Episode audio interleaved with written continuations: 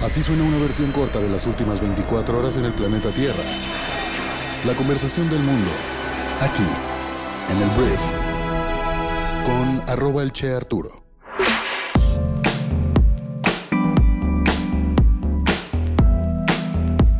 Muy buenos días, bienvenidas, bienvenidos a esto que es el brief para este lunes 30 de octubre. Yo soy Arturo Salazar, soy tu anfitrión y cofundador de Briefy y en este podcast vas a informarte con un resumen de las noticias que debes conocer el día de hoy para ser una persona bien informada. Muchísimas gracias por estar aquí, vamos a comenzar con esto que es el brief. El primer dato que tengo que dar el día de hoy es la actualización acerca del huracán Otis y su paso por el puerto de Acapulco. Hasta estos momentos, los funcionarios del gobierno reportan a 39 personas desaparecidas, al menos 29 hombres y 10 mujeres murieron después de que esta poderosa tormenta de categoría 5 destruyendo grandes extensiones de la pues, popular ciudad turística.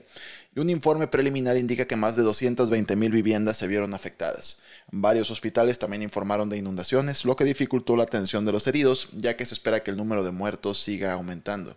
El aeropuerto local de la zona también resultó dañado, pero reanudó el servicio para, pues, de entrada traer un puente aéreo con ayuda y también evacuar a todos los turistas que están por el lugar. Una vez más, Acapulco necesita la ayuda de todos los mexicanos. Es muy padre compartir las cuentas donde puedes depositar, pero también hay que depositar amigos y amigas para que pues Acapulco pueda recuperarse lo antes posible, entendiendo que esto va a tardar muchos años en lograrse.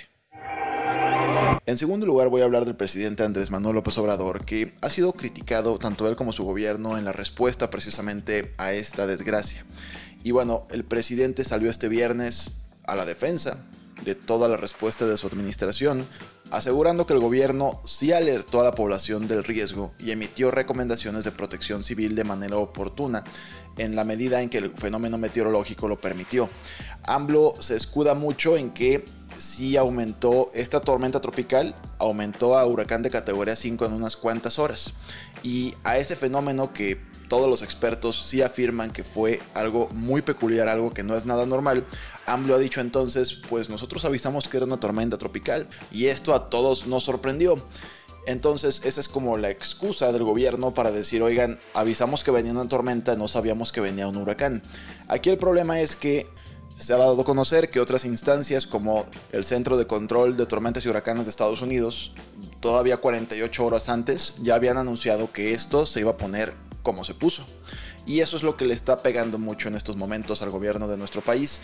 Y bueno, AMLO dijo que tuvimos suerte de que no fueran más personas muertas, tal cual dijo suerte, lo cual también le ganó críticas por hablar de tener suerte de que no tanta gente murió. Y poco después sacó un video de veintitantos minutos en su cuenta de Twitter en la cual empieza cinco minutos atacando a sus adversarios que están queriendo aprovechar esta tragedia y todo el discurso que va por ahí. Y después pues empieza nada más a recibir llamadas telefónicas en altavoz en su celular para empezar a pues recibir reportes de diferentes miembros de su gabinete. Y esa fue la respuesta del presidente de México a todas las críticas que se le hacen actualmente por parte de gente que vive en Acapulco y en Guerrero y pues del resto del país ante un gobierno que al parecer no fuera suficientemente rápido, sobre todo para evitar la pérdida de vidas humanas, para preparar mucho más a la población, porque pues por supuesto que el gobierno no puede evitar un huracán, pues por supuesto que no, güey, eso sucede, pero la prevención y luego la reacción es la que está ahorita en tela de juicio. Hablemos de las noticias más importantes del resto del mundo y voy a empezar hablando del conflicto en la franja de Gaza. El número de muertos en esta parte del mundo ha superado las 8.000 personas a medida que se prolonga la guerra entre Israel y Hamas, fue lo que dijo el domingo el Ministerio de Salud de Gaza. La cifra representa con diferencia el mayor número de palestinos muertos en las décadas de conflicto entre Palestina e Israel y se produce en un momento en que las fuerzas de defensa de Israel están ampliando sus operaciones terrestres en Gaza. Los funcionarios israelíes continuaron instando a los civiles en Gaza a trasladarse a la zona sur de la región, ya que la mayor parte del conflicto se ha contenido en la parte norte de la franja.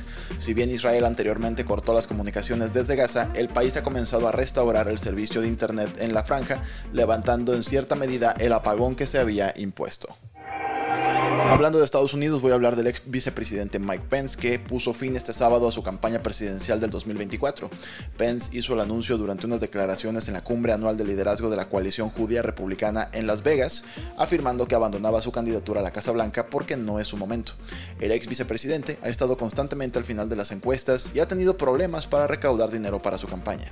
Si bien Pence ha tenido una pelea pública con su antiguo jefe, el expresidente más naranja del mundo, el señor Donald Trump, tras los acontecimientos del 6 de enero del año 2021, este último dijo en las redes sociales que Pence debería respaldarlo después de abandonar la carrera presidencial. No creo que lo haga, pero pues lo intentó, Donaldo. Ahora en temas de geopolítica, antes de la esperada reunión entre Joe Biden y Xi Jinping en noviembre, el ministro de Asuntos Exteriores de China, Wang Yi, dijo que el camino hacia la cumbre de San Francisco no será fácil. Es probable que los dos presidentes se reúnan en el Foro de Cooperación Económica Asia-Pacífico, precisamente en esta ciudad californiana, y Wang dijo que ambas partes necesitaban regresar a Bali en referencia a la reunión amistosa que mantuvieron ambos el año pasado. Vamos a hablar ahora de sindicatos en Estados Unidos porque mira, el United Auto Workers llegó a un acuerdo provisional con Stellantis el sábado para poner fin a su huelga contra el fabricante de carros. El acuerdo es un reflejo de un acuerdo similar alcanzado entre este sindicato y Ford la semana pasada y según se informa, incluye concesiones adicionales más allá de lo que se había discutido inicialmente. Esto incluye aumentos salariales significativos, así como nuevos productos para una planta de ensamblaje inactiva en Illinois. Ahora, si bien Ford y Stellantis han puesto fin preliminarmente a sus huelgas, la huelga de United Auto Workers contra General Motors sigue vigente y se amplió de hecho este sábado a plantas adicionales después de que las negociaciones con las otras dos compañías no lograron cambios en General Motors.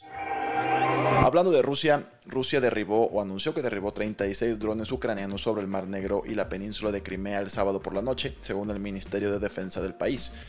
También se informó que se produjo un incendio en una refinería de petróleo cerca de donde se dijo que los drones fueron derribados, aunque no se especificó la causa. Tanto Rusia como Ucrania han estado intercambiando golpes aéreos, mientras que este último continúa utilizando drones para reforzar su contraataque contra la invasión rusa. La propia Ucrania dijo que había derribado cinco drones de fabricación iraní este domingo. Hablando de negocios, voy a hablar de Elon Musk, propietario de SpaceX, que dijo este fin de semana que ofrecería el servicio de Internet satelital Starlink para respaldar el acceso a Internet de organizaciones de ayuda internacionalmente conocidas en Gaza. La franja de Gaza pues, se ha enfrentado a apagones continuos desde la semana pasada y aunque Israel ha comenzado a restablecer Internet en partes de la región, se opone al uso de Starlink diciendo que podría caer en las manos insurgentes violentas.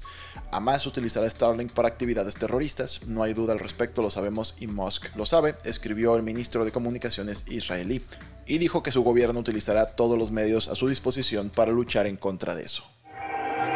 En una noticia muy triste, Matthew Perry, un actor pues icónico de la década de los 90, muy conocido por interpretar a Chandler en la comedia Friends, pues murió en Los Ángeles el sábado a los 54 años de edad.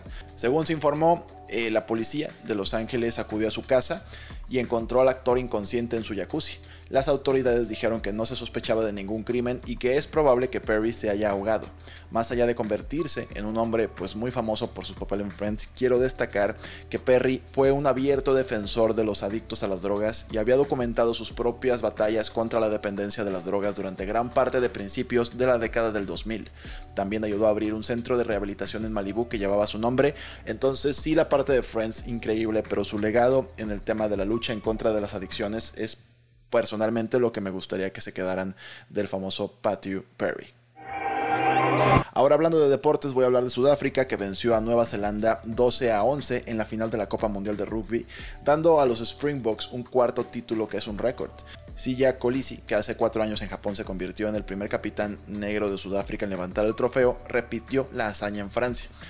Un deporte que alguna vez estuvo asociado con el lado blanco del Apartheid es ahora un motivo de orgullo en toda la nación arcoíris. Entonces, felicidades a todos los fanáticos de los Springboks. Este fin de semana leí un artículo que, bueno, un reporte que escribió el MIT Technology Review que habla de cómo la inteligencia artificial es un motor de cambio en la frontera digital latinoamericana y es una profunda investigación para comprender precisamente el estado actual de la adopción de la inteligencia artificial en las empresas de seis países de LATAM, que es México, Colombia, Brasil, Perú, Chile y Argentina.